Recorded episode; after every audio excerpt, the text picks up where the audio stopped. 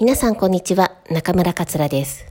目標達成行動力向上セミナー音声プログラム。現在は自分のやりたいことをやって思い通りに生きていく、そのための習慣をパターン化するというステージ3に取り組んでいます。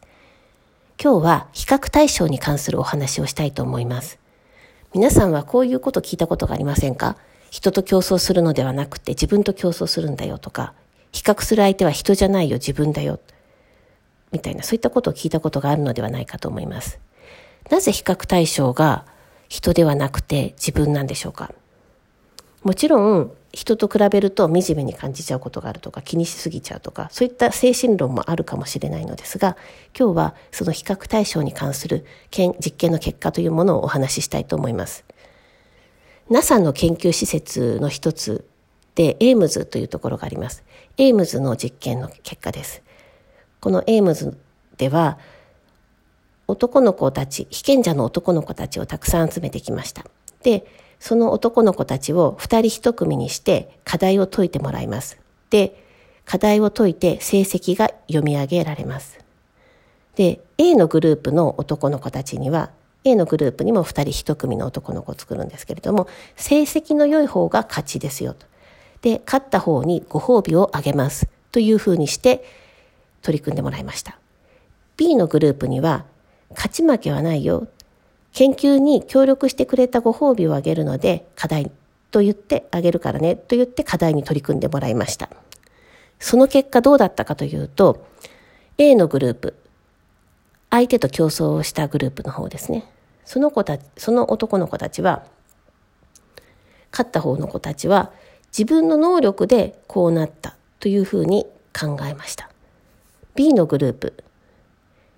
は、の男の子たちは、自分の努力の結果、このようになったというふうに捉えました。A のグループは自分の能力ということで過信を生みやすいんですね。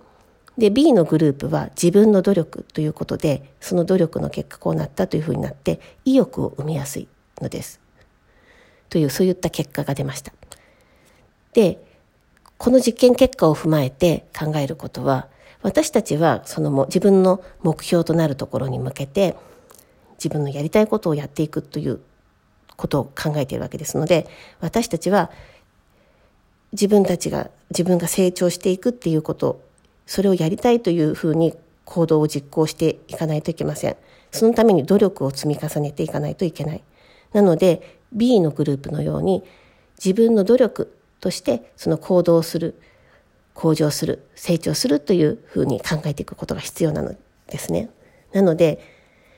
人と比較するのではなくって、自分自身と比較をした方が努力ができる人になるという行動の方、パターンの方を選ぶ必要があります。で今日のホームワークは、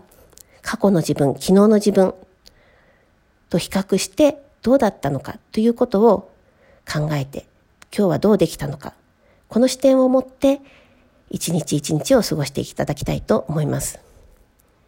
で、これまでこのワークの中で自分に OK を出しましょうですとか、自分を破壊する言葉は使わないですとか、人に対して減点法で見ないで、いいと、まあ、その前にいいところを探しましょう、いい局面を探しましょうであるとか、あとまあ目標を定めて細分化してステップを踏んで進んでいきましょうというようなお話をしてきました。今日は自分、昨日の自分と比較してどうだったのかという視点を持って過ごしてみて何か気づきがあればそれをご報告いただければと思います。はい。今日の音声プログラムはここまでです。また明日お会いできるのを楽しみにしています。